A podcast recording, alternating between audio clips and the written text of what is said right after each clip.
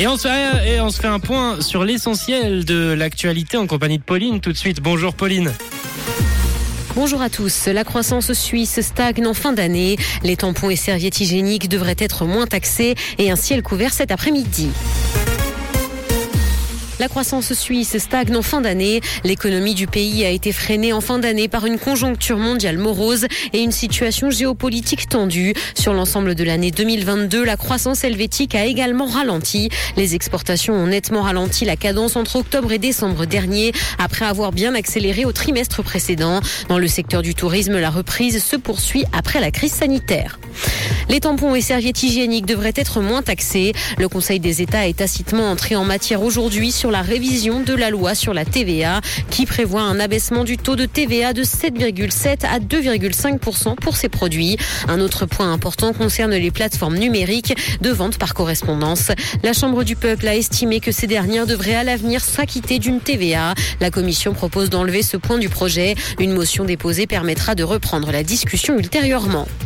Métier d'avenir, le PFL veut former au-delà des compétences techniques.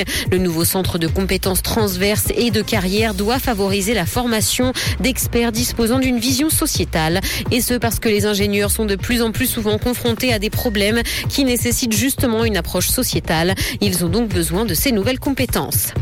Dans l'actualité internationale, guerre en Ukraine, la situation est de plus en plus difficile autour de Bakhmut. C'est ce qu'a reconnu le président ukrainien. Sur le terrain, un long travail a par ailleurs commencé pour déminer les champs des zones libérées de Kherson. Les démineurs ukrainiens sillonnent la région avec leurs détecteurs de métaux. Ils ont entamé un travail de fourmi et selon les autorités locales, il faudra au moins 60 ans pour déminer entièrement la région. Le gouvernement canadien interdit TikTok sur ses appareils mobiles. Les employés de l'État ne pourront plus avoir l'application sur leurs appareils professionnels à partir d'aujourd'hui. Et ce parce qu'Ottawa estime que c'est trop risqué pour la vie privée et la sécurité. Le porte-parole du réseau social a déploré une décision curieuse et prise sans citer de problèmes de sécurité spécifiques. Il regrette que la plateforme n'ait même pas été contactée au préalable. Lady Gaga est poursuivie en justice et ce pour ne pas avoir payé la récompense promise suite au vol de ses chiens. Rendu ses animaux de compagnie à l'artiste exige un demi-million de dollars. Dans sa plainte, elle estime avoir été escroquée par la chanteuse qui aurait fait une promesse sans intention de la tenir. Ses avocats allèguent également que leur cliente a souffert d'angoisse mentale et d'une perte de jouissance de la vie pour ne pas avoir reçu sa récompense.